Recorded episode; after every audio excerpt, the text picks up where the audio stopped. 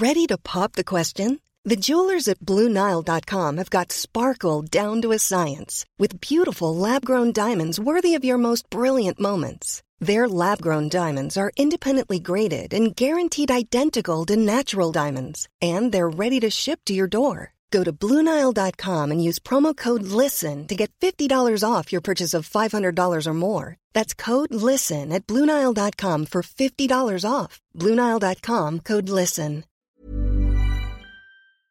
Je crois que c'est une question importante. C'est-à-dire, laissons de côté effectivement les campagnes électorales et ainsi de suite, et abordons ce sentiment qui traverse tous les pays occidentaux, cette inquiétude pour le déclin, ce qu'on appelle quelquefois le déclinisme. Cette inquiétude pour ce mot marqué, très chargé aujourd'hui, que certains voudraient d'ailleurs euh, rendre sulfureux et nauséabond, ce mot qui est décadence. C'est une question qui revient en boucle, on pourrait dire, depuis au fil des siècles, pour une raison simple. L'empire que l'on croyait éternel, ou à tout le moins immortel, l'empire qui ne devait jamais s'effondrer, l'empire qui pour toujours devait régner et éclairer les hommes, l'empire romain, même l'empire romain est tombé. Et depuis, ça a, gravé une certitude, pourrait-on dire, dans l'esprit des hommes. Toutes les cités, tous les pays, toutes les civilisations finiront par périr. Ce qui ne veut pas dire que chacune ne cherche pas à s'immortaliser à sa manière. Donc nous savons que les civilisations sont mortelles, c'est la formule de Paul Valéry. Nous savons que les pays à l'échelle de l'histoire finissent quelquefois par disparaître, d'autres durent très longtemps. Donc c'est une, une forme d'inquiétude qui traverse en fait euh, notre civilisation, mais qui aujourd'hui ressurgit en effet avec quelquefois d'ailleurs le, retour à Rome, le retour vers la... On compare avec Rome, dans quelle mesure est-ce que ça nous ressemble? Euh, Un auteur comme David Engels, je crois, écrit un ouvrage sur la, une forme de comparaison entre la chute de la fin de la République romaine et, euh, aujourd'hui le- l'Europe. Euh, Michel de Gégère écrit un texte exceptionnel, un livre exceptionnel, Les derniers jours, euh, qui est paru aux belles lettres, si je ne me trompe pas, mais à tout le moins, je suis certain que c'est Les derniers jours. Euh, un livre exceptionnel où il réfléchissait justement à la fin de Rome, puis on comprenait en sous-texte qu'il y avait une méditation sur notre propre civilisation. Donc voilà la, la trame de fond. Comment cette question se pose-t-elle aujourd'hui lorsqu'elle nous travaille? Quand on se demande est-ce que le monde occidental est aujourd'hui décadent? Est-ce qu'il est en déclin? Est-ce qu'il est au seuil de l'effondrement? Quels sont les critères, les indicateurs qui nous permettent de nous poser cette question? Alors, on va en explorer quelques-uns. Pardonnez-moi. Par exemple, premier critère, première figure de la décadence qui nous revient souvent, il y a cette idée tout simplement de la perte de puissance. La perte de puissance, c'est-à-dire la prétention qu'aura une civilisation, qu'aura un pays à peser dans le monde, à au je dirais, dans l'organisation du monde, presque à être le centre du monde. Et on comprend que du point de vue de l'Europe, depuis l'expansion européenne qui commence à la fin du 15e siècle avec Christophe Colomb, et donc ça se déploie, l'Europe a été capable d'européaniser le monde, de se déployer, de s'étendre à travers différentes vagues de colonisation, certaines plus heureuses que d'autres, certaines moins heureuses que d'autres. Donc l'Europe est parvenue à se déployer et à, je dirais, euh, imposer à son rythme, à bien des égards, au reste du monde. Est-ce encore le cas aujourd'hui? On constate que ce n'est plus le cas. L'Europe est peut-être la civilisation qui, premièrement, le monde occidental se casse en deux. D'un côté l'Amérique du Nord, de l'autre euh, une forme de reflux de l'Occident vers l'Europe. Et aussi l'Europe se demande qu'est-ce qu'il nous reste aujourd'hui.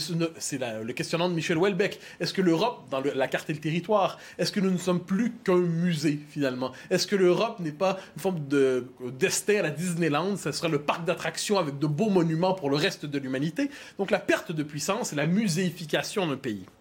Autre euh, critère utilisé quelquefois par les auteurs qui sont intéressés à ça, hein, j'en ai évoqué quelques-uns, je me permets d'en évoquer d'autres, soit dit en passant, parmi les auteurs qui ont touché à la question de la décadence. Il y a dans Spengler, hein, son fameux Décadence de l'Occident, mais Julien Freund, Raymond Aron, Pierre-André Taguieff, donc des- de grandes figures ont touché ces questions. Ils n'ont pas tous la même ana- analyse ensuite. Donc il y a la question, dis-je, de l'effondrement spirituel. Lorsqu'un monde ne croit plus en sa propre transcendance, lorsque son noyau religieux ou métaphysique ou spirituel se refroidit, lorsqu'il ne n'irrigue plus, lorsqu'il ne n'irradie plus dans une société, lorsque les hommes et les femmes deviennent indifférents à toutes les croyances, lorsqu'ils, de ce point de vue, lorsqu'ils sacrifient toute forme de transcendance pour finalement euh, une spiritualité bas de gamme faite de colifichets et ainsi de suite. Donc le sacrifice des traditions profondes, le sacrifice du sens religieux profond, le sacrifice des vérités sacrées ou qui étaient tenues pour sacrées. Et on pourrait dire, de ce point de vue, lorsqu'une civilisation ne croit plus à sa propre religion, pendant un temps, elle ne croit plus à rien, et ensuite, elle peut se mettre à croire à n'importe quoi, c'est la formule de Chesterton, avant de se mettre à croire à autre chose, ensuite, une religion plus puissante. Autre exemple, Et ça, je pense que c'est important, la, je reviendrai d'ailleurs en deuxième édito, la perte du réel et de l'intelligence. L'intelligence, c'est formidable, hein, le, mais quand l'intelligence se brouille, quand l'intelligence se pervertit, quand l'intelligence bascule dans ses propres pathologies, eh bien, ça peut, faire, ça peut faire un désastre. Et ça, on le voit avec l'université contemporaine, avec les sciences sociales contemporaines, qui sont obsédées depuis 50 ans par la déconstruction, la déconstruction, la déconstruction, au point même où dans le monde occidental aujourd'hui, puis ça j'aime le rappeler, on en vient à douter de l'existence de l'homme et de la femme. Vous avez vu aux États-Unis cette juge à la Cour suprême, on lui a demandé pourriez-vous dire ce qu'est une femme? Je ne saurais le définir. L'évidence fondatrice de l'humanité, sa division sexuée, passe aujourd'hui pour une question absolument transgressive qu'on n'ose pas poser. Le réel ne nous est plus accessible. Plus on pense aujourd'hui, plus on s'éloigne du réel. Plus on théorise, plus on s'éloigne de la capacité à comprendre le monde. Donc l'effondrement de l'intelligence, l'échec de l'intelligence entraîne quelquefois même une forme d'échec anthropologique, c'est-à-dire on n'est plus capable de saisir la nature humaine.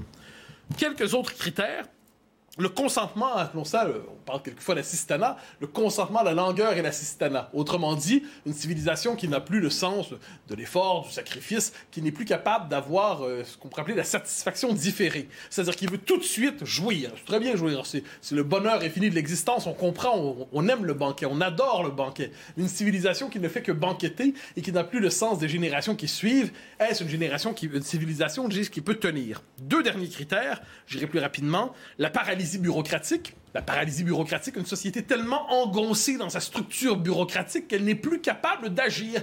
Elle ne fait qu'entretenir le mastodonte. Euh, ou le mammouth, comme vous diriez en France, pour le... Euh, bon. Et dernier, le mammouth, Et dernier point, ben, tout simplement la question de la submersion démographique. Quoi qu'on en dise, lorsqu'un peuple devient étranger chez lui, lorsqu'il n'est plus, n'est plus capable d'imposer ses propres normes, lorsqu'il n'est plus capable de, de je dirais, d'intégrer, d'absorber les populations nouvelles parce qu'il a perdu son rapport de force, puis il devient peu à peu étranger d'abord dans ses grandes villes, dans ses, ses métropoles, et peu à peu il devient étranger chez lui. Donc on y verra aussi assurément un autre critère de décadence. Mais alors cette euh, forme d'inquiétude, elle a recommencé à prendre corps, à prendre forme quand? Très important le mot que vous avez utilisé, recommencer. Parce qu'elle est toujours présente, d'une manière ou de l'autre. Quelles que soient les époques, il y a toujours des gens qui se disent c'est foutu, on n'y peut plus rien, c'est terminé. Mais elle rejaillit véritablement, on pourrait dire au 20e siècle. Euh, bon, si on veut, évidemment, avec la Révolution, il va avoir le moment, le passage dans la modernité va être vécu par certains comme une chute, une deuxième chute. L'homme perd la tradition, l'homme perd le sacré, l'homme perd la transcendance, l'homme tombe dans la modernité, alors qu'elle est porteuse de promesses d'émancipation aussi. Donc pour certains, c'est ça. Mais on pourrait dire qu'au 20e siècle, il y a véritablement trois pôles de pensée de décadence. Les années 20-30, plus 30 que 20 en fait, quand on voit notamment euh, monter les puissances totalitaires, notamment le nazisme, le communisme aussi peu plus tard, mais le communisme aussi à ce moment, Raymond Aron confie dans ses mémoires, il dit J'ai senti la faiblesse de mon pays, la faiblesse de, de, notre part de la civilisation devant ces puissances barbares, ces puissances qui avilissaient l'homme. Mais est-ce que nous avons assez de force pour tenir tête à l'ennemi qu'on a devant nous, à l'ennemi qui Ça, c'est un moment.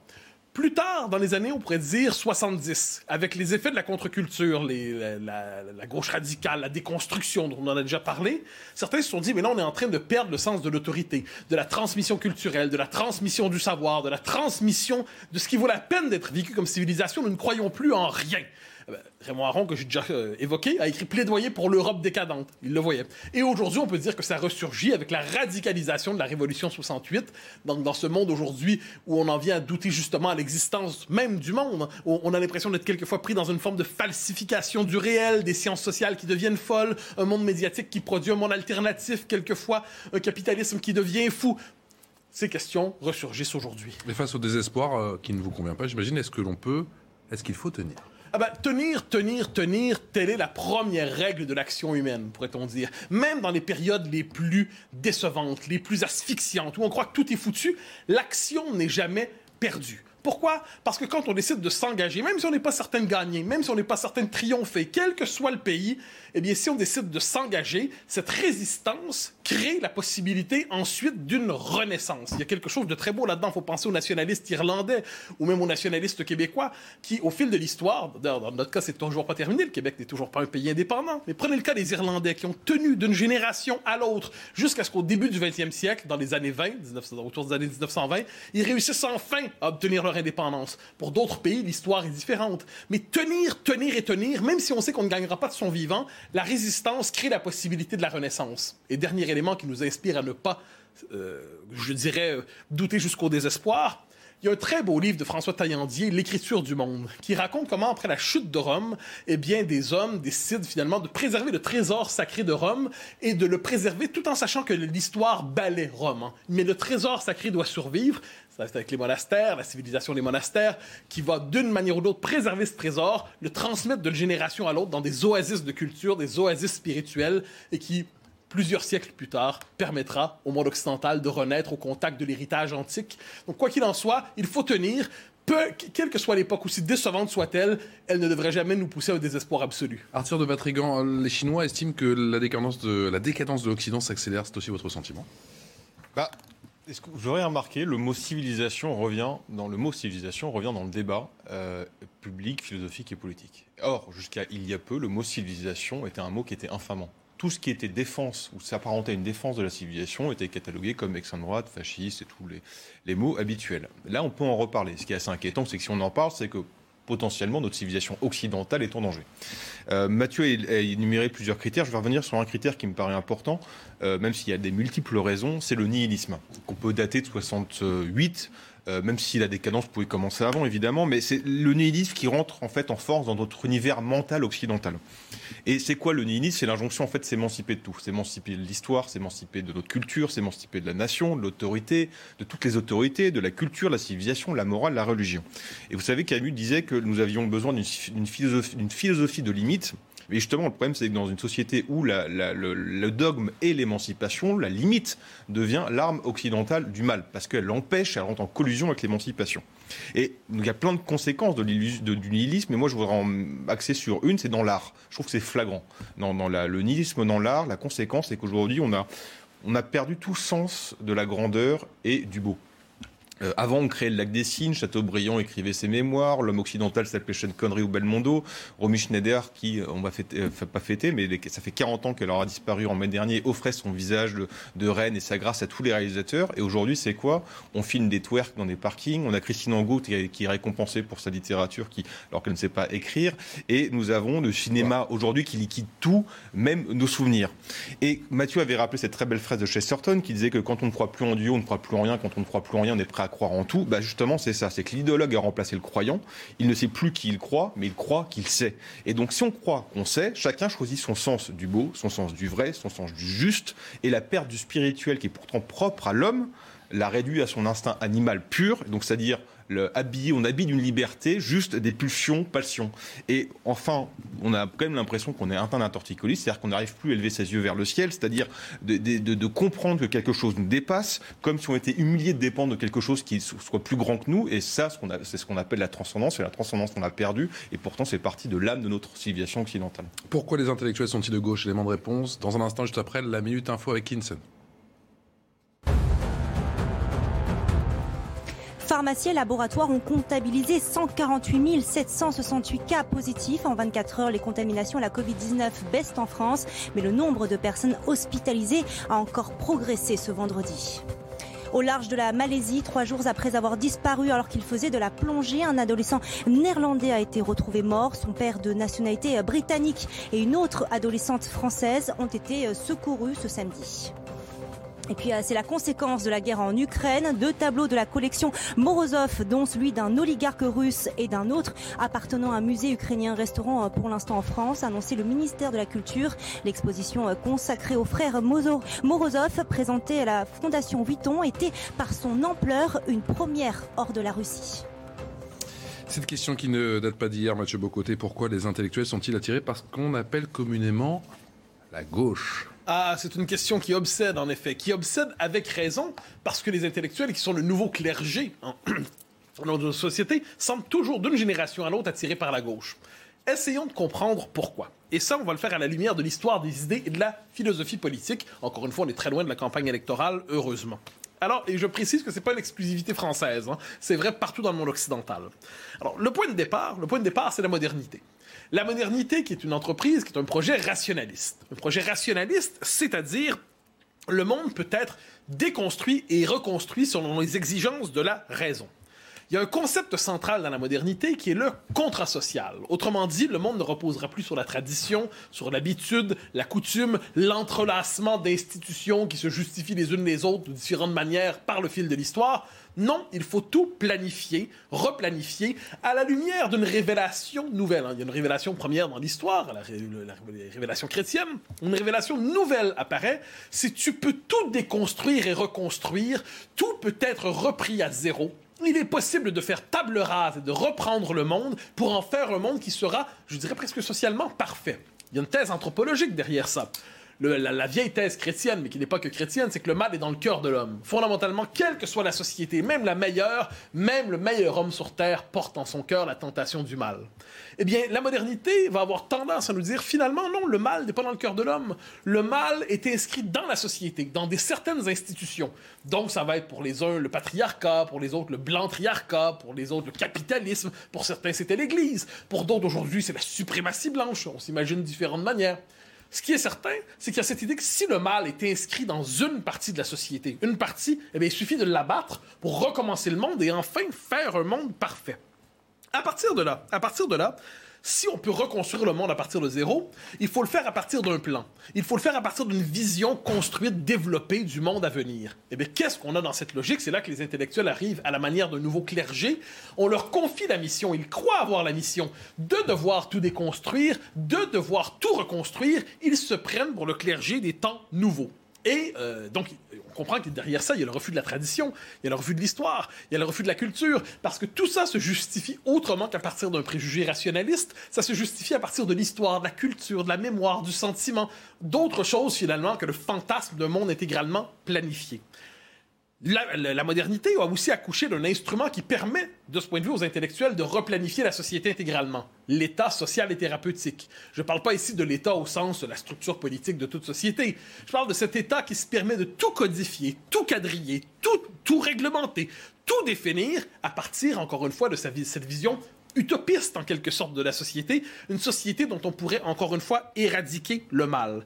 Et dans cette société, les intellectuels ont une forme de pli utopiste. Donc, quelle que soit l'époque, vous le verrez, ils vont se réclamer de la révolution, vont se réclamer du marxisme, vont se réclamer ensuite d'un féminisme ou d'un autre, du multiculturalisme, de la pensée intersectionnelle, mais toujours il y a chez eux cette obsession qui consiste à dire qu'on peut arracher la domination du monde et faire naître un monde neuf, un monde dont le mal serait arraché. De ce point de vue, si on prend la gauche pour l'utopisme, et bien on comprend qu'il y, a un défaut de structure dans l'esprit des intellectuels très souvent, qui est cette tentation utopiste. Voilà pourquoi la plupart sont de gauche. Pourtant, il y a des intellectuels de droite. Vous avez tout à fait raison, mais c'est pas la norme. Il y en a deux types d'intellectuels de droite il y a ceux qui ne sont justement pas dans le moule, des défenseurs de la tradition, de la coutume, de la continuité historique, de la mémoire, de la finitude, qui n'acceptent pas ce préjugé utopiste, cette promesse d'émancipation radicale qui vient toujours avec la déconstruction.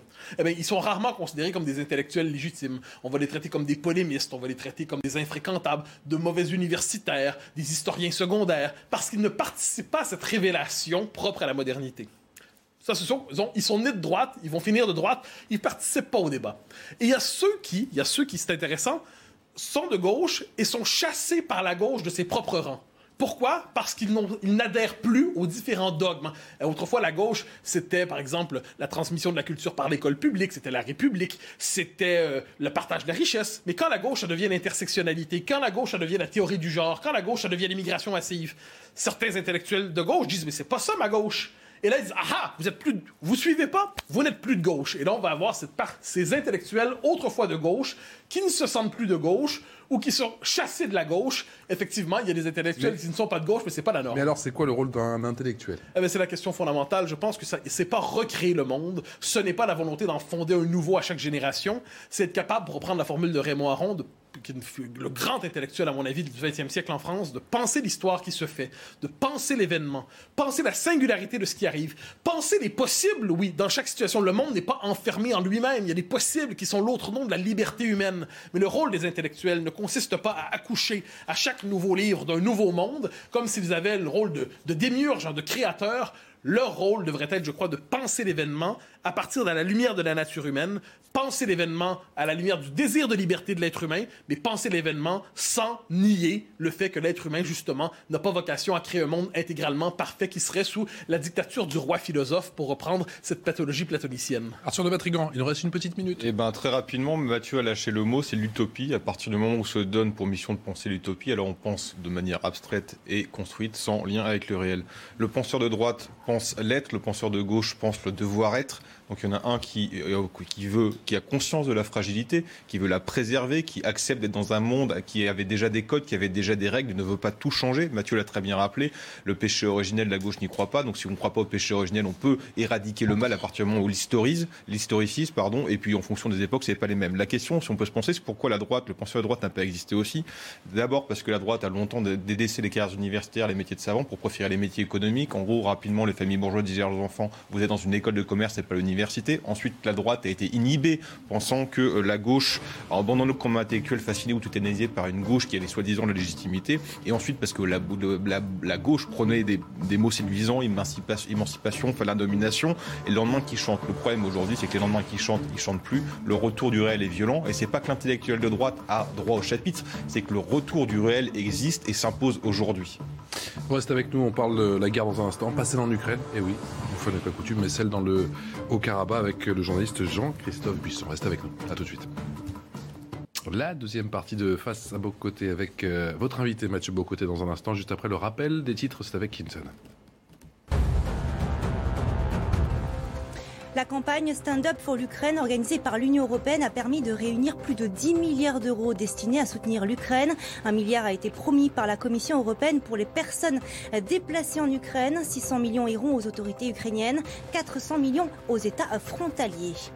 L'Arabie saoudite autorise un million de pèlerins musulmans à la Mecque, ouvrant ainsi ses portes à ceux qui viennent de l'étranger pour la première fois depuis le début de la pandémie. Il figure habituellement parmi les plus grands rassemblements religieux au monde. Le pèlerinage a rassemblé plus de 2 millions de fidèles en 2019. Et puis pour son duel annoncé avec le champion du monde en titre, Max Verstappen, Charles Leclerc a pris l'avantage ce samedi.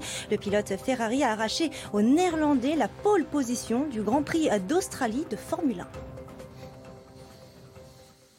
Mathieu Bocoté, le journaliste essayiste Jean-Christophe Busson, est votre invité. Pourquoi l'avez-vous convié ce soir? Parce que la question de l'Ukraine prend une place légitime et majeure dans l'actualité, c'est le moins qu'on puisse dire, mais il y a d'autres conflits qui ne sont pas si loin, qu'on a tendance à oublier, qui quelquefois s'inscrivent dans la longue histoire, et ils n'appartiennent, on ne les voit pas sur notre radar euh, médiatique ou politique, et c'est notamment le cas de l'Arménie. Donc Jean-Christophe Busson, bonsoir. Bonsoir.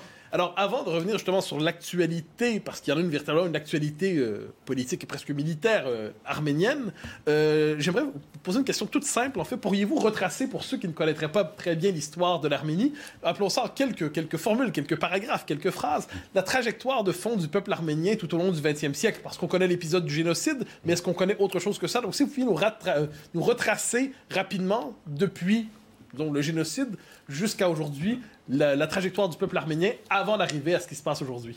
Comme vous aimez le temps long, vous ne m'en voudrez pas de commencer un peu avant le génocide. Euh, vous avez tout à fait raison. Et avant le XXe siècle, parce que c'est un élément très important dans, dans ce qui se passe aujourd'hui. Le peuple arménien, la, trace du peuple arménien date de huit siècles avant Jésus-Christ. Il y a un peuple arménien, il y a des traces de ce peuple qui existe huit siècles avant Jésus-Christ. L'Arménie est, une, est un peuple qui s'est constitué euh, au fil des siècles, euh, qui a eu un royaume au premier siècle avant Jésus-Christ qui qui est dix fois la taille de la République d'Arménie aujourd'hui. Tout à l'heure, vous parliez de ces, empires qui, qui s'effondrent, qui disparaissent. Eh bien, l'Arménie a été un immense territoire euh, qui allait de la Cilicie à la mer Caspienne, si vous voulez, euh, qui s'est converti euh, en 300 au christianisme, qui est le premier État souverain à se convertir au christianisme, et qui a résisté par sa par, son positionnement topographique, s'est retrouvé au carrefour des grands empires, des grandes conquêtes, et qui a résisté pendant des siècles. c'est important pour qu'on comprenne la situation aujourd'hui. C'est pour ça que je me permets d'aborder ça. Qui a, qui, a, résisté à des invasions, qui a résisté aux Romains, aux Byzantins, aux, Turcs, aux Arabes, aux Mongols, aux Perses, aux Russes. Et à chaque fois, en se réduisant, mais en gardant cette, cette identité très forte, grâce à deux choses l'alphabet, dès le 5e siècle après Jésus-Christ, il possède un alphabet très particulier, et la foi chrétienne. C'est des éléments constitutifs, qu'on soit de droite, de gauche, euh, euh, les Arméniens, ce sont des éléments euh, importants. Euh, au XIXe siècle, l'Arménie est, protégée contre les Turcs qui sont devenus très, très, très hostiles et les Perses à l'Arménie par, les Russes. Catherine II a poussé l'Empire russe jusqu'au Caucase et a, d'une certaine manière, annexé le, le Nord-Caucase puis le Sud-Caucase en protégeant, pourquoi, les Géorgiens et les Arméniens Parce qu'ils sont chrétiens. Ils ne sont pas la même foi, puisque l'Église euh, arménienne est apostolique. Ce sont deux, deux apôtres du Christ qui l'ont christianisé. Donc, ce n'est pas une culture orthodoxe, ce n'est pas une, Église orthodoxe, c'est une, une, Église apostolique. Mais les Russes les protègent. Et puis, 1917, effondrement de l'Empire russe. 1918, effondrement de, de l'Empire ottoman. L'Arménie, eh bien, se constitue indépendante. Ça dure deux ans jusqu'au moment où euh, le coup d'État bolchevique qui a lieu à la fois en Géorgie, en Azerbaïdjan et en Arménie, qui sont les trois pays du Sud-Caucase.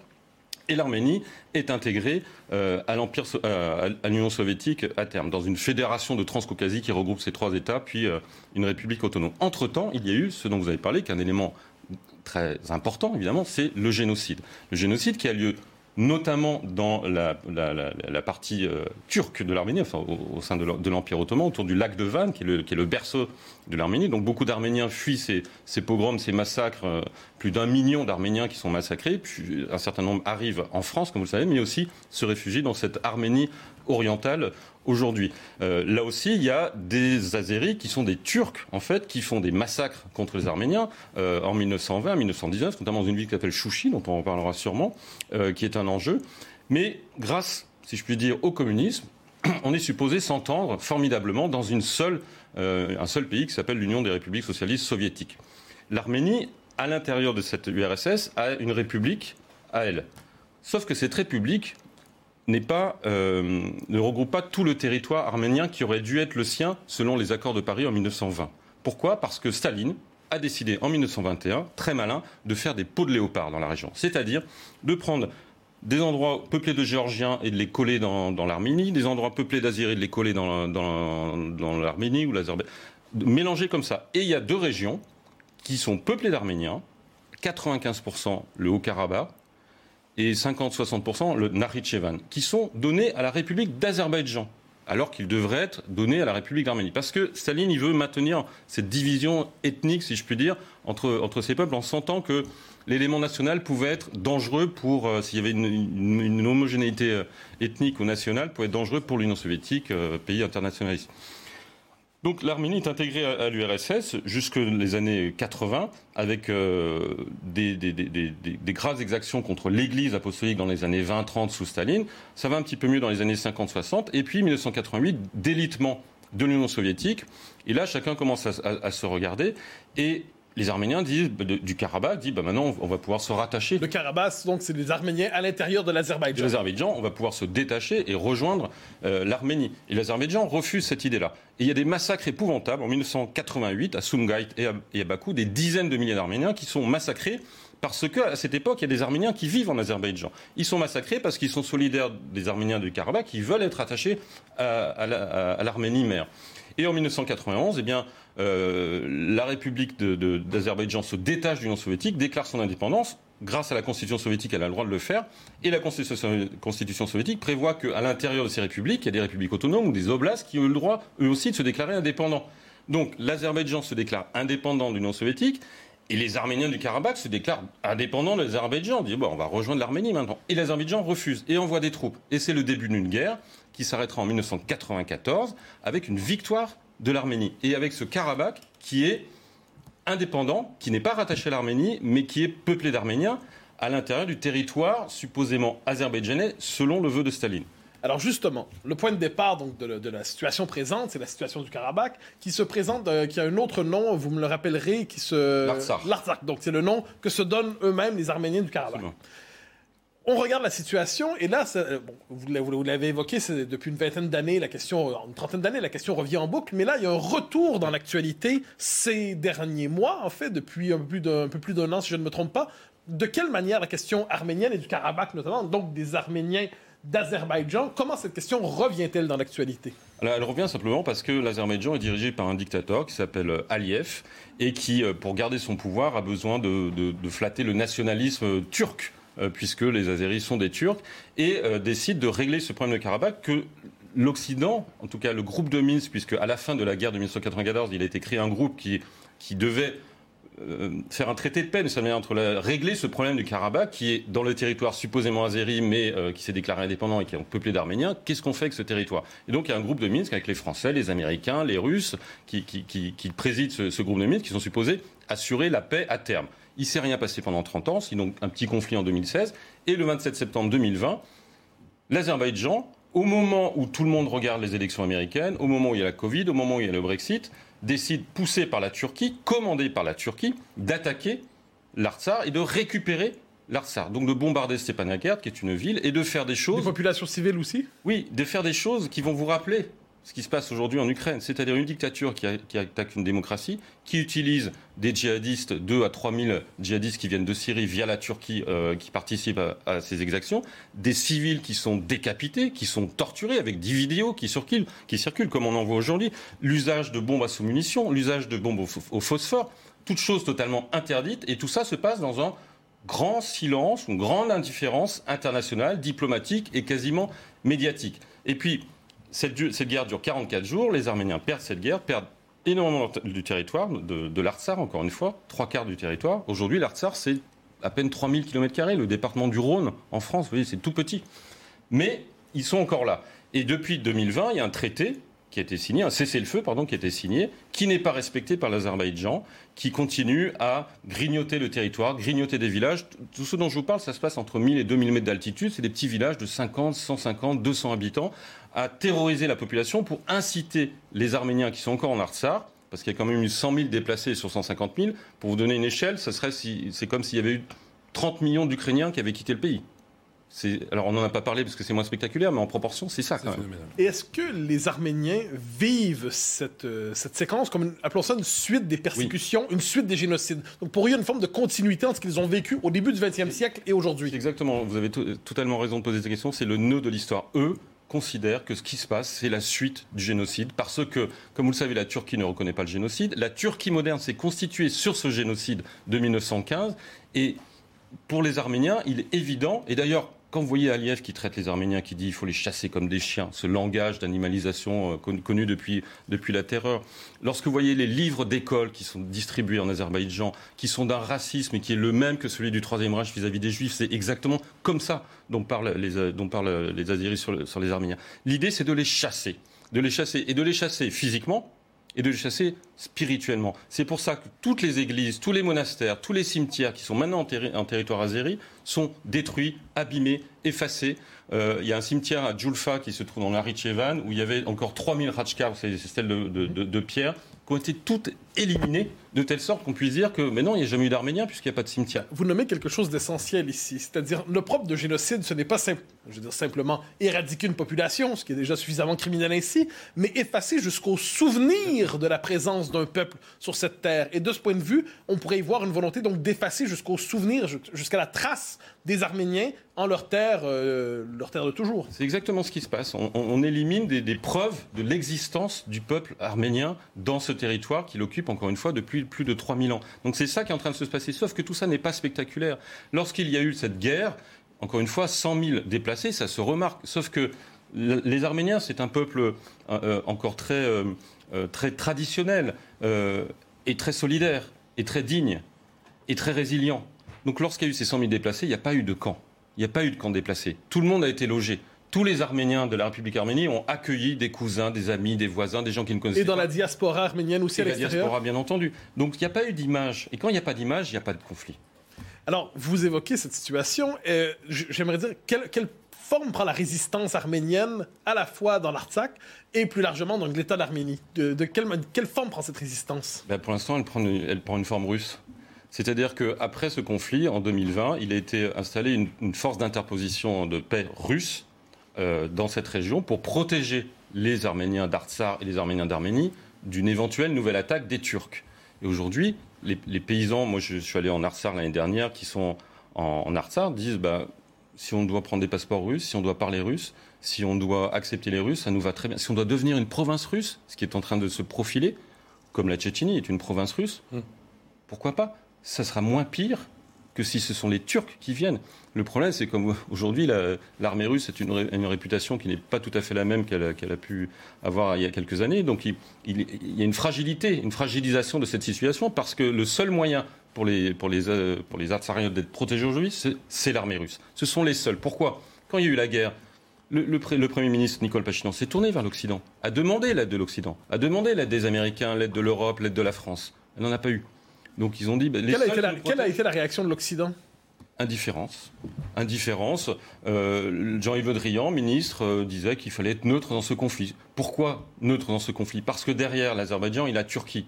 Et la Turquie, c'est des millions de, de, migrants potentiels qui peuvent être déversés sur l'Europe si Erdogan décide d'en de, de, faire. La Turquie, c'est des accords commerciaux, c'est du gaz, c'est du pétrole. L'Azerbaïdjan, c'est du gaz, c'est du pétrole.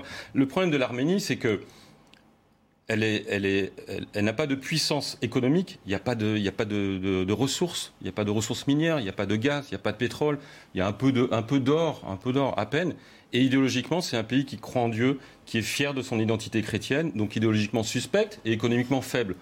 Pourquoi, on irait se battre pour des Arméniens? C'est exactement ce qui a traversé l'esprit des diplomaties occidentales et qui continue à être traversé, puisqu'il y a une nouvelle pression depuis quelques semaines sur le territoire d'Arsar, qui est de plus en plus terrorisé, terrorisé c'est à bas bruit, c'est discret, mais ça s'appelle de l'épuration ethnique. Bientôt 20h, passé de 45 minutes, on continue à, converser avec vous, euh, juste après le rappel des titres de l'actualité avec Kinson.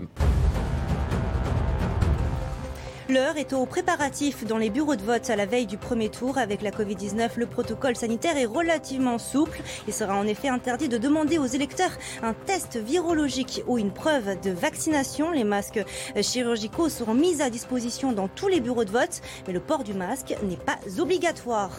Plus de 4,4 millions de réfugiés ukrainiens ont fui leur pays depuis le début de l'invasion russe. Selon les chiffres du Haut Commissariat aux réfugiés, l'ONU estime à 7,1 millions le nombre de déplacés à l'intérieur du pays. L'Europe n'a pas connu un tel flot de réfugiés depuis la Deuxième Guerre mondiale.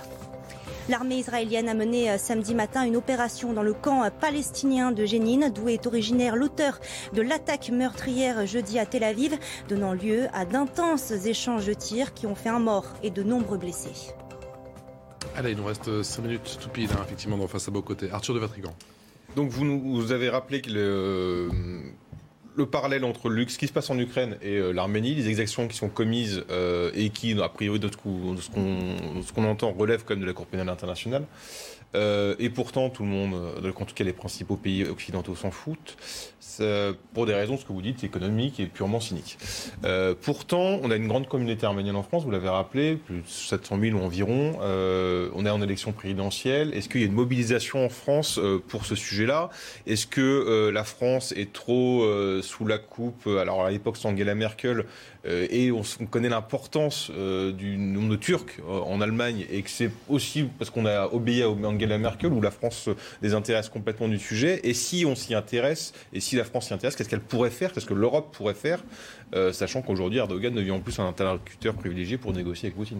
Alors je pense qu'il faut distinguer deux choses. Il faut distinguer des initiatives individuelles, individuelles ou collectives, mais en tout cas hors de l'État. Et il y en a eu beaucoup pendant la guerre, depuis la guerre à la fois des Arméniens, évidemment, qui sont constitués et qui aident leurs familles, ou en tout cas euh, des gens qui sont en Arménie, mais aussi, donc il y a beaucoup de médecins qui sont partis, il y a des projets éducatifs. Aujourd'hui, à Stepanakert, dans la capitale de Harsar, il y a un centre Paul Éluard, il y a beaucoup d'initiatives, il y a des, ONG comme SOS Chrétien d'Orient, des, des, associations comme l'œuvre d'Orient qui participent à l'entretien, à la culture, à la défense spirituelle, physique, encore une fois, des hôpitaux, des écoles. Donc il y a toutes ces initiatives, soit individuelles, soit collectives. Il y a des communes, il y a des, collectivités euh, locales, des mairies qui qui, essayent d'aider. En revanche, l'État, lui, reste encore une fois distant pour, les raisons que j'ai évoquées tout à l'heure. Et puis, euh, avec cette, idée que c'est un, conflit qui oppose deux communautés, deux ethnies, des Azéris, des Arméniens. Les Arméniens ont ce défaut d'être très assimilés en France, d'être plus français que les Français parfois, d'être 100% français, 100% arméniens, comme disait Charles Aznavour.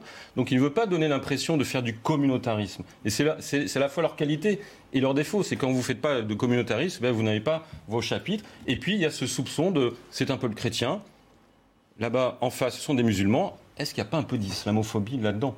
Donc il y, a toujours ce soupçon qui, continue à, courir. Donc les Arméniens font beaucoup d'initiatives discrètes, mais ne veulent pas s'organiser pour ne pas donner l'impression, encore une fois, d'être dans une, perspective communautariste. Alors, vous l'avez évoqué, l'Arménie, c'est le premier État chrétien euh, dans l'histoire. Est-ce qu'on peut dire, là, je vous posais la question sur un mode très spéculatif, mais est-ce qu'on. je dirais, quel est le propre du patrimoine arménien, ou de l'empreinte arménienne dans l'héritage occidental? Si on médite à la place de l'Arménie dans notre civilisation, quel rôle lui réserveriez-vous? Écoutez, vous allez à la basilique de Saint-Denis et puis vous avez par exemple euh, Léon VI Lusignan, qui est le dernier roi de Cilicie arménien, euh, qui, est, enterré, qui est le seul roi étranger, souverain étranger, qui est enterré à la basilique de Saint-Denis. Très vite, dès le, Moyen Âge, des Arméniens sont venus s'installer en Occident. C'est pas que depuis 1915, donc ils se sont totalement intégrés avec cette, euh, mémoire, cette mémoire chrétienne, mais aussi cette mémoire de résilience, encore une fois. Je pense qu'en en- en- ils ont irrigué la culture occidentale et la culture française de cette idée que, vous l'avez évoqué en première partie de l'émission, que on peut s'effondrer, on peut tomber très bas, mais qu'il faut tenir, tenir, tenir.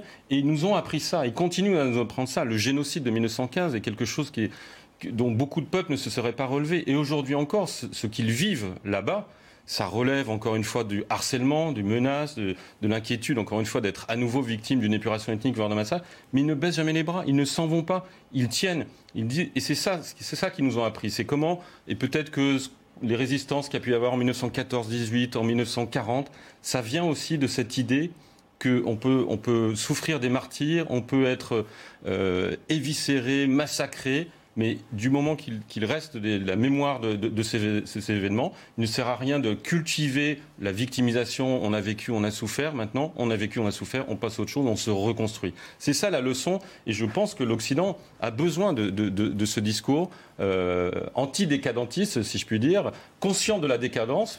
Mais, oui, on se reconstruit. La résilience, c'est quelque chose. Je crois qu'il n'y a aucun peuple qui est aussi résilient que le peuple arménien. Et ça, pour nous, c'est une leçon, je crois. Merci beaucoup, Jean-Christophe Buisson, d'avoir euh, été notre invité ce soir d'en face à Bob côté Arthur de Vatrigan. On vous retrouve la semaine prochaine Ouais. Même chaîne. Merci. Absolument. Et demain soir, pour la couverture électorale de 19h à 20 à minuit sur CNews. Ah bon, il y a une petite soirée demain? Oui, j'ai cru comprendre qu'il y avait quelque chose. Et là, vous aurez le droit de parler de politique. 17h minuit, oui, oui, effectivement. On aura le droit de parler de politique. On vous donne rendez-vous, bien évidemment, demain, tout au long de cette journée sur CNews et 17h édition spéciale jusqu'à 2h du matin. Vous ne raterez rien de cette euh, élection présidentielle et de ce premier tour. Tout de suite, Soir Info. Elliot Deval. Excellente soirée. Cool fact a crocodile can't stick out its tongue. Also, you can get health insurance for a month or just under a year in some states. United Healthcare short term insurance plans, underwritten by Golden Rule Insurance Company, offer flexible, budget friendly coverage for you. Learn more at uh1.com.